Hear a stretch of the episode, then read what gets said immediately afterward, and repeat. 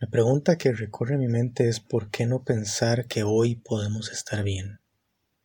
Porque siempre pensamos que hace falta algo más. Hay un comediante que se llama Ricky Gervais. gracioso, me parece gracioso. Y lo estaba viendo en una entrevista y él siempre se ríe muchísimo. Muchísimo. De hecho, quienes no conozcan, hay un hay un autor que se llama Sam Harris. Me gusta bastante, es científico, tiene podcast, tiene libros y de todo. Y de, toda esta corriente de gente que, que habla de budismo, que habla de meditación, desde una postura eh, secular, él es como el que, el que más me agrada, si no quizá el único que me convence, porque se ve que vive realmente lo que está predicando, al menos el lado de meditación. No creo que sea 100% budista, pero, pero al menos se ve que, que está viviendo la meditación. Ahí les dejo la recomendación por si quieren escucharlo y conocer algunas de sus cosas. Y él tiene este podcast que yo escucho de vez en cuando, y él siempre es muy serio, es muy, muy bueno, es muy serio, muy directo al grano, habla muy bien, habla muy tranquilo, pero siempre es controlado. Y hace poco hizo uno con, en realidad no sé cuándo lo hizo, lo escuché hace poco, con este comediante, con Ricky Gervais. Y Ricky Gervais siempre se está riendo, siempre. Y me hizo gracia porque en ese podcast es la única vez que he escuchado a Sam Harris realmente reírse. Él hace entrevistas, entrevista a mucha gente y siempre tiene mucha compostura, siempre habla bien, muy tranquilo. Y no, no lograba contenerse. Eh, Ricky Gervais le decía cosas y se reían y le, decía esto y le respondía. Y, es ese tipo de risa que uno ve que, que no la está fingiendo, pero que además no puede contenerse. Simplemente se reía mucho y no lograba mantener su ritmo normal de, entrevista. Y a lo que iba con eso es que en esta entrevista que estaba viendo de Ricky Gervais, él dice, yo soy una persona feliz. Cuando estaba joven decidí ser feliz. Dije, después resuelvo lo demás. Después resuelvo de qué voy a comer, qué voy a hacer, pero hoy puedo resolver ser feliz. Y soy contento. Y bueno, en realidad nunca sabe por detrás qué está sucediendo, pero lo que uno ve de él en general pareciera ser cierto. Uno conoce muchos comediantes que uno sabe que son en realidad depresivos, que en su vida privada no son como se ven por fuera. Esta es una persona que todo el mundo que habla de él pareciera concordar de que en realidad sí es bastante alegre y bastante buena persona. Y eso es muy interesante, me, me parece muy interesante ese comentario. Porque muy bien, no sabemos si realmente funciona, si realmente lo que está diciendo es verdad.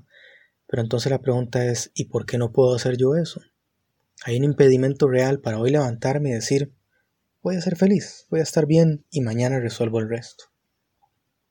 Sí, hace toda la vida he cometido tales errores, tengo todo este bagaje, tengo este montón de cosas, la persona que quiero no quiere estar conmigo, el trabajo que quería no lo tengo, ¿verdad? Todo este montón de cosas, pero ¿por qué no voy a ser feliz?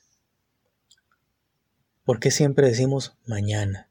No, bueno, entonces hagamos algo. Cuando termine este título, cuando consiga tal propiedad, cuando consiga tal persona, cuando tenga tantos, tales hijos, cuando termine de leer tal libro, porque siempre hay un mañana es cuando voy a estar bien. Y hablábamos en el grupo hace poco acerca de de la meditación de la muerte.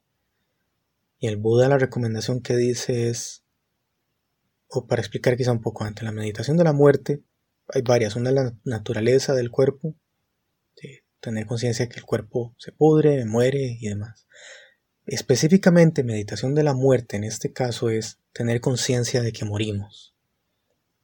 No tener este mañana puedo hacer todo esto. Hoy voy a estar mal, hoy voy a sufrir porque no me gané la lotería, pero ya mañana, cuando deje todo esto, cuando ya bote todo esto, mañana yo soy feliz. La meditación de la muerte nos invita a decir, ¿qué tal si no hay un mañana? ¿Qué tal si muero hoy? Y si en budismo creemos en el renacimiento, sabemos que aquí nos acaba todo. Que no es que hoy morimos y ya. Pero esta oportunidad de ser humano, que es muy importante para la práctica, no sabemos cuándo la vamos a volver a tener y llevémoslo algo tal vez más práctico, quienes no crean en el renacimiento, en todo eso, hoy podemos meditar, hoy podemos estar bien. Mañana algún país se puede volver loco y empezar a bombardear el resto del mundo. Ahora estamos viendo esta pandemia, hay gente que dice que fue creada. Es perfectamente posible que alguien libere un virus. Voy a decir que esta pandemia fue creada, pero es posible que alguien lo haga. Hablaba con un amigo hace unos años y me decía que él, estudiaba medicina y fue para la época en que empezaron a enviar cartas con anthrax a los Estados Unidos después de las Torres Gemelas. Y dice que un profesor decía, yo no sé a quién se le ocurre enviar anthrax, es muy complicado. Yo les puedo dar montones de recetas de montones de cosas que ni siquiera las van a detectar y van a matar a un montón de gente. Y él me decía, qué, qué miedo, ¿verdad? Pensar que eso lo puede hacer cualquiera. Entonces tenemos estas cosas que ahora menciono el tema de la pandemia porque es muy real. Hace 10 años yo hubiera hablado de esto y la gente diría, no, pero ah, muy, muy difícil. Bueno, ahora lo estamos viendo, ¿verdad? Si hubiéramos meditado hace dos años antes de entrar en este, en este encierro que iba a ser de dos semanas y que ya vamos para año y medio, no sé ni cuánto, ¿verdad? Entonces decir, uy, bueno, si pudiéramos volver a, volver a ese momento y decir, ¿qué tal si medito ahí en ese momento para estar más preparado para la pandemia? Bueno, ahora, en este momento, que, estamos poniendo de excusa para no meditar ahora? ¿Verdad? Eso es la meditación de la muerte. Decir, hoy puedo meditar, hoy sé que las condiciones están bien, no hay guerras, bueno, la mayoría de nosotros tal vez en América Latina, estamos en una situación bastante estable, iba a decir que no hay enfermedades serias, pero bueno, ya lo están viendo, esta pandemia que se está dando, verá ciertas otras condiciones, no hay ni en Costa Rica hace unos años, hace cinco años, teníamos cuatro volcanes activos. Un día yo no podía salir de la casa de la cantidad de ceniza que estaba cayendo de un volcán.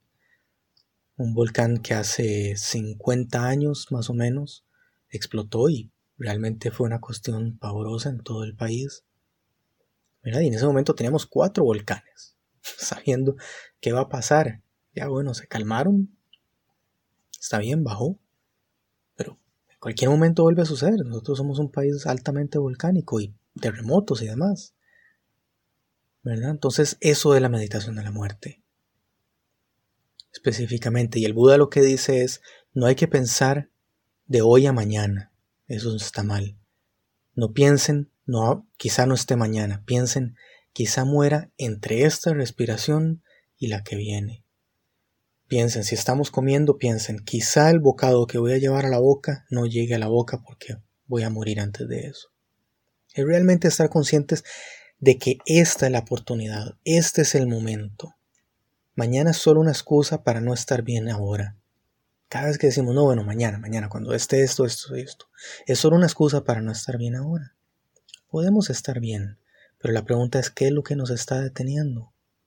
¿Por qué pensamos que no podemos dejar ir temores, penas, arrepentimientos?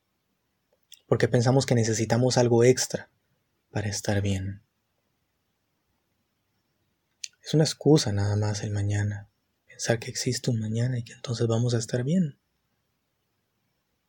Y no digo que yo sea la persona más sonriente del mundo, Eh, quienes me conocen saben que en realidad tampoco es que yo sea así y tampoco tiene que ser así, no es que tenemos que ser un Ricky Gervais riéndose de todo, pero estar en calma. Y esta es una de las meditaciones a las que yo recurro, una de los pensamientos a los que yo recurro. Y digo, bueno, ¿qué estoy esperando exactamente? Cuando despierto, ¿qué espero del día de hoy? ¿Qué, pienso que va a suceder? Y usualmente la respuesta cuando, cuando estoy bien es meditar. Eso es lo único que importa hoy, poder meditar. Lo demás es incidental.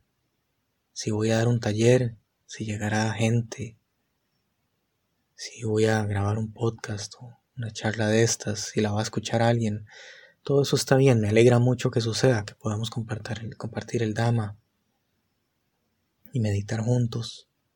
Pero a nivel personal lo que importa es cómo va a estar mi meditación el día de hoy. ¿Voy a meditar bien? ¿Voy a dejar ir? ¿O voy a esperar a mañana? Hmm. Entonces no tengamos mañana como excusa, no. No vale la pena.